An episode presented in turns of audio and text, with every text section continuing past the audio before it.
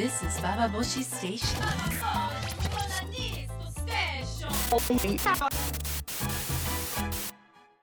This is Bababoshi Station. インターネットラジオババボシ北原みのりです、えーご無沙汰していますが皆さんお元気ですか、えーババボシサイトをリニューアルしましたとても元気な感じで、えーもっともっと喋ってやるぜみたいな気持ちを込めて、えーデザインしていただいたんですけれどもどうですか？すっごい可愛くないですか？というわけでえっとなんかねもっともっと喋んなきゃね声出していかなきゃねみたいな気持ちになることが多い今日この頃です、えー女性手帳しかり橋本の、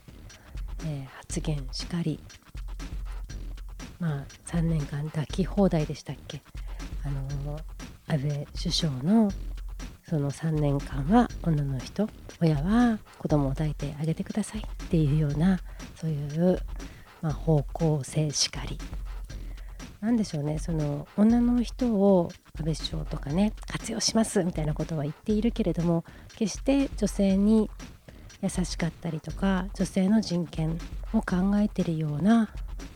声が届いていないような気がします。そんな中であの杉並のお母さんたちがね声を上げてその待機児童の問題を社会に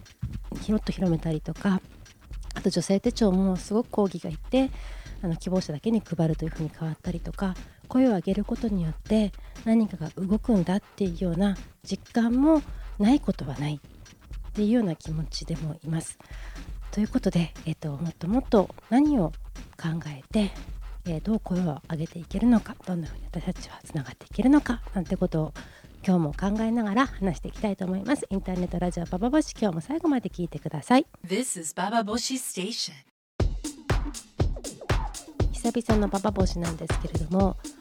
えーこの間あなんだろう怒りのあまりに夜眠れないっていうような気持ちを味わう日がありました。えーまあ、一番大きかったのは橋本発言なんですけれどもあれにまつわるそのインターネットで出てくる言葉もかなりひどいなと思います。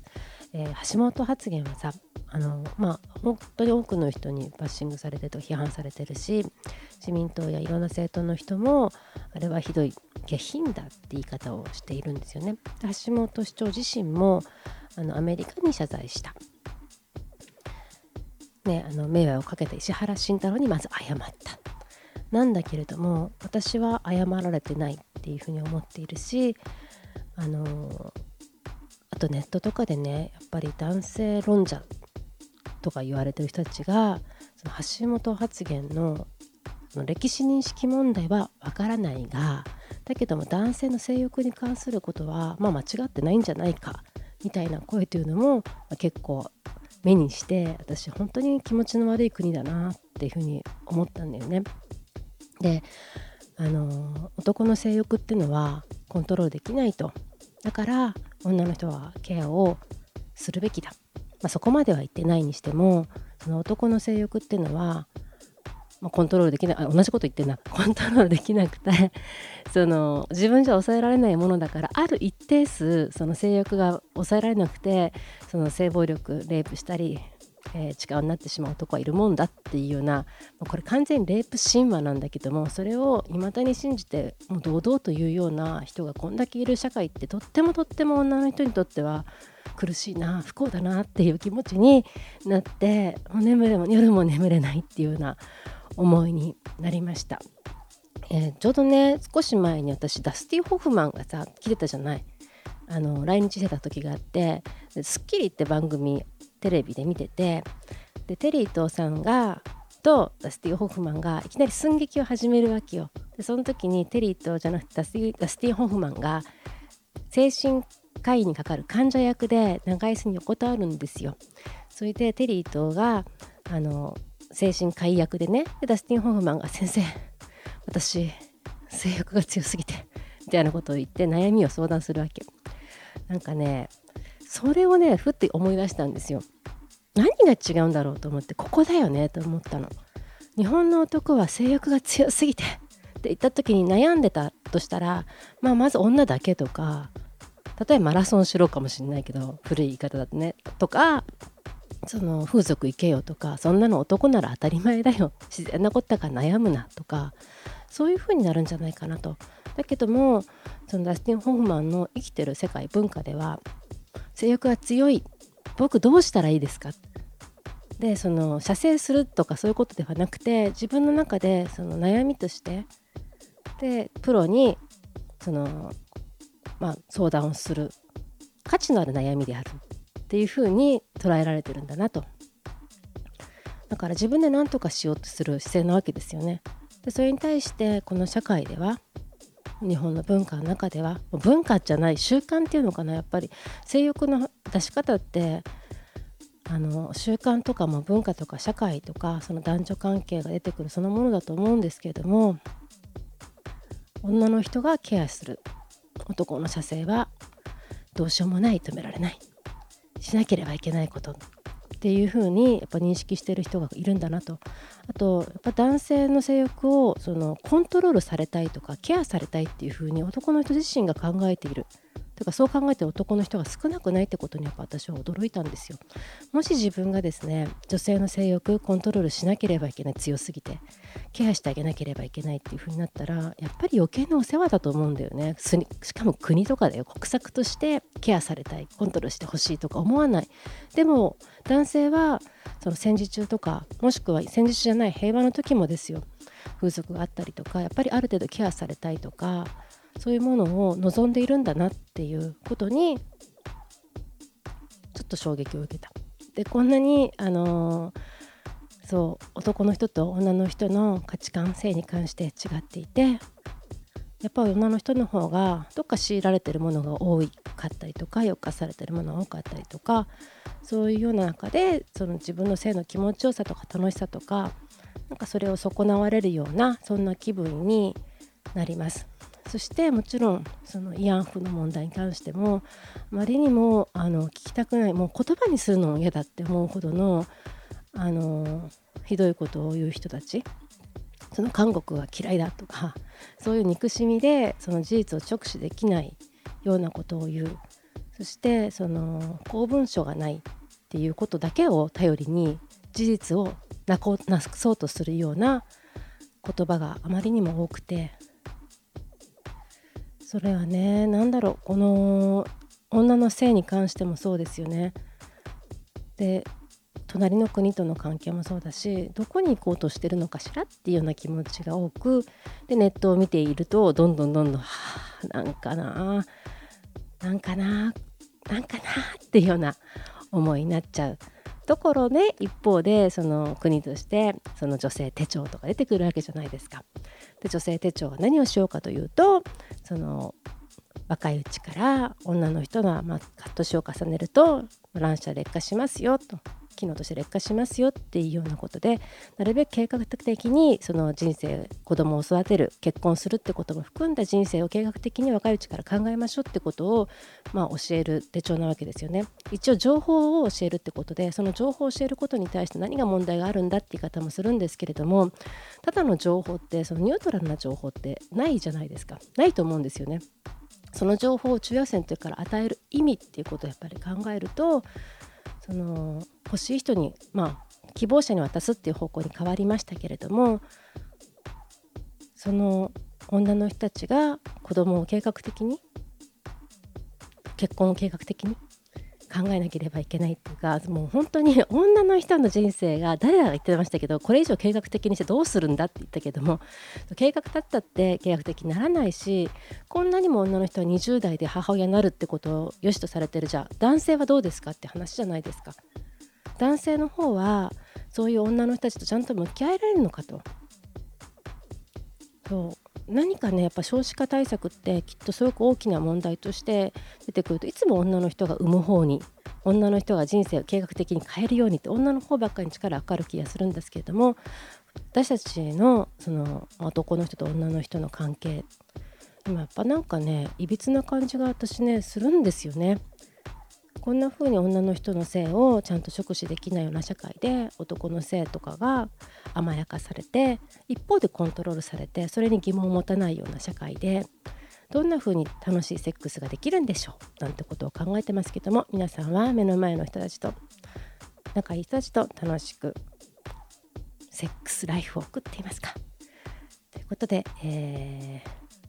ー、ぜひぜひあの今日の話の感想なども聞きたいなと思ってます。感想は、えーと、メール送るっていうボタンがあると思い あると思います適当なこと言いますけどありますので そちらで、えー、感想を送ってください。で、えー、と最後に告知なんですけれども8月15日に今年の8月15日です、えー、と新大久保のザ・シークレットっていうカフェですけれどもそこであのイベントをしますどんなイベントかと言いますとね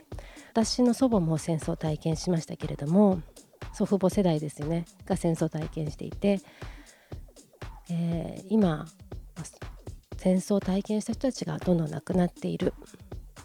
その娘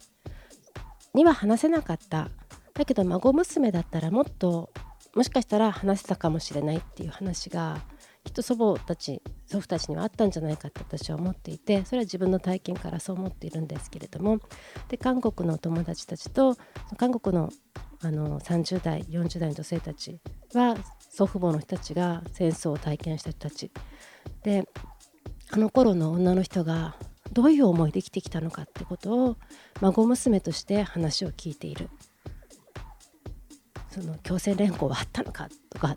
そういう話だけでそのあったのか事実はどうなのかっていうことではなくて彼女たちがおばあさんから実際に聞いた話